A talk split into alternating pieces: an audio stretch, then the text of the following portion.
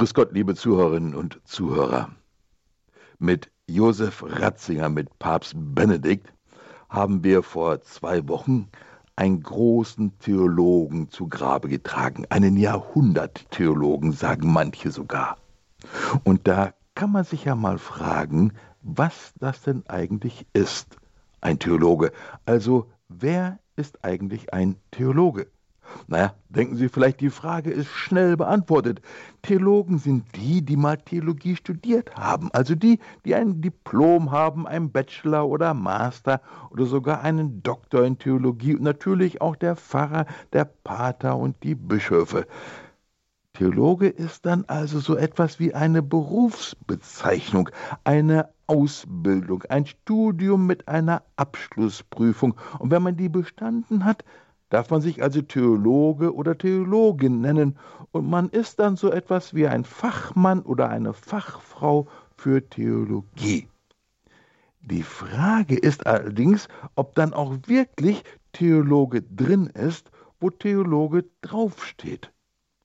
Ist das wirklich einfach eine Frage der Ausbildung, des Studiums und der Titel? Oder kann man wirklich, also kann man wirklich nur Theologe sein, wenn man das studiert hat? Wie wäre es denn, wenn Sie Theologe oder Theologin sein oder werden könnten, ohne es an der Universität zu studieren, vielleicht sogar ohne Abitur, so als einer dieser sogenannten einfachen Leute. Kurt Kardinal Koch er hat 2016 in einem Buch über das theologische Erbe von Papst Benedikt ein bisschen darüber nachgedacht, was denn wohl eigentlich einen Theologen zum Theologen macht. Und da beschreibt er dann zuerst einmal das Offensichtliche.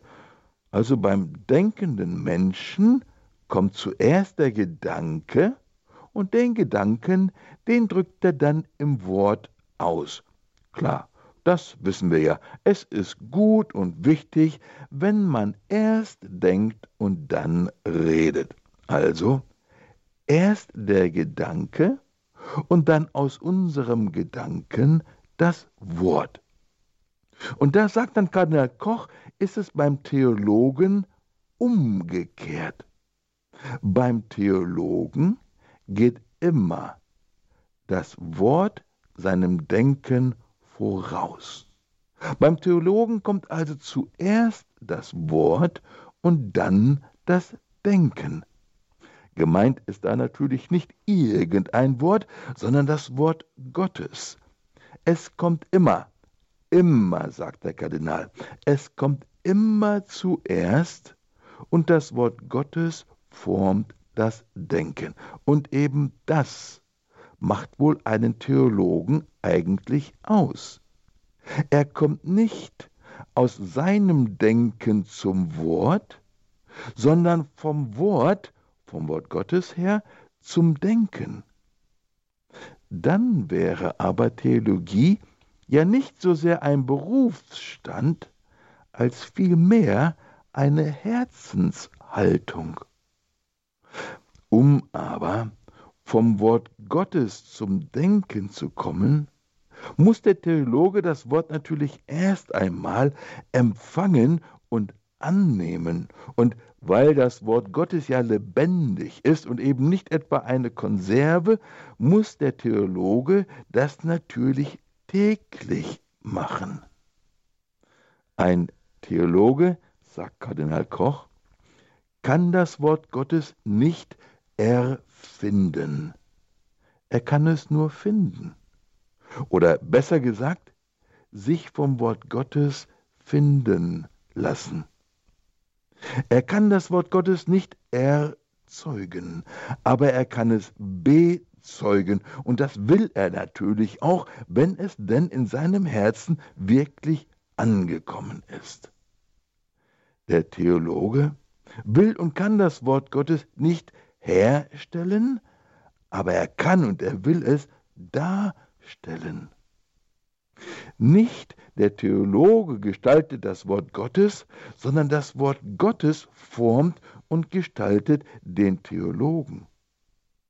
Nun haben die meisten von uns weder Theologie studiert noch irgendwelche entsprechenden Titel erworben und viele von uns haben vielleicht nicht einmal Abitur und manche von uns sind vielleicht schon fortgeschrittenen Alters. Aber Theologen und Theologinnen in dem gerade beschriebenen Sinn können wir alle sein oder werden. Nicht Gottes Wort unserem Denken anpassen, sondern es empfangen und unser Denken formen lassen, das können wir. Es täglich wirklich empfangen und es von Herzen aufnehmen, so dass es mein Denken formt und ich immer mehr vom Wort Gottes her denke, spreche und lebe, das kann ich das Wort Gottes nicht in meinem Denken erfinden, sondern mich von ihm finden lassen, das kann ich. Und dann, dann werde ich darauf brennen, es zu bezeugen. Und eben das ist wohl im Kern das Herz eines Theologen oder einer Theologin, und das kann, will und möchte liebe Zuhörerinnen und Zuhörer, Ihr Herz werden und mein Herz.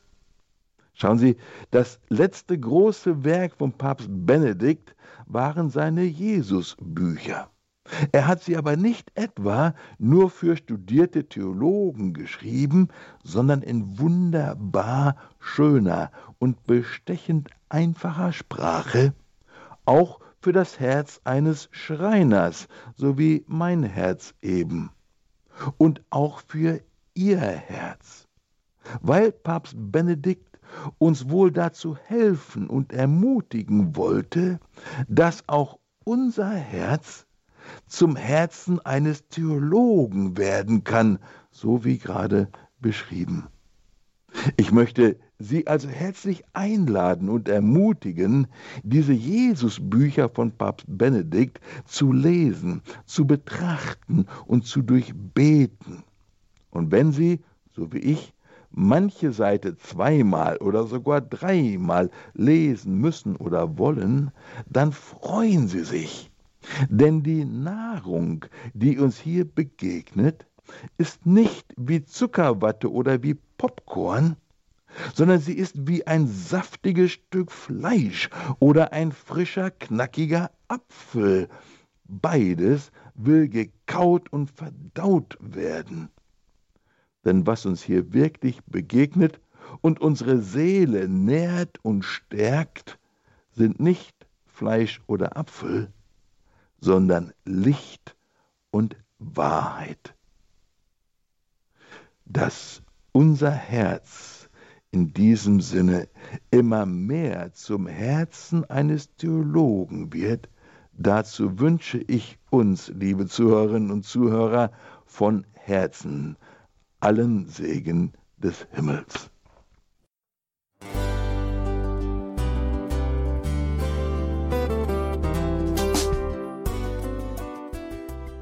Liebe Zuhörerinnen und Zuhörer, Vielen Dank, dass Sie unser CD- und Podcast-Angebot in Anspruch nehmen. Wir freuen uns, dass unsere Sendungen auf diese Weise verbreitet werden. Dieser Dienst ist für Sie kostenlos. Für uns ist er allerdings mit einem nicht unerheblichen finanziellen Aufwand verbunden. Deshalb sind wir für jede Spende dankbar. Alle Bankverbindungen unserer Spendenkontos können Sie über unsere Homepage horeb.org unter dem Menüpunkt Spenden einsehen. Dort besteht auch die Möglichkeit, online zu spenden. Natürlich nach den neuesten Sicherheitsstandards. Sie können diese Informationen auch bei unserem Hörerservice unter der Telefonnummer 08328 921 110 erfragen. Ich wiederhole die Rufnummer 08328 921 110. Vergelt's Gott für Ihre Unterstützung. Ihr Pfarrer Kocher.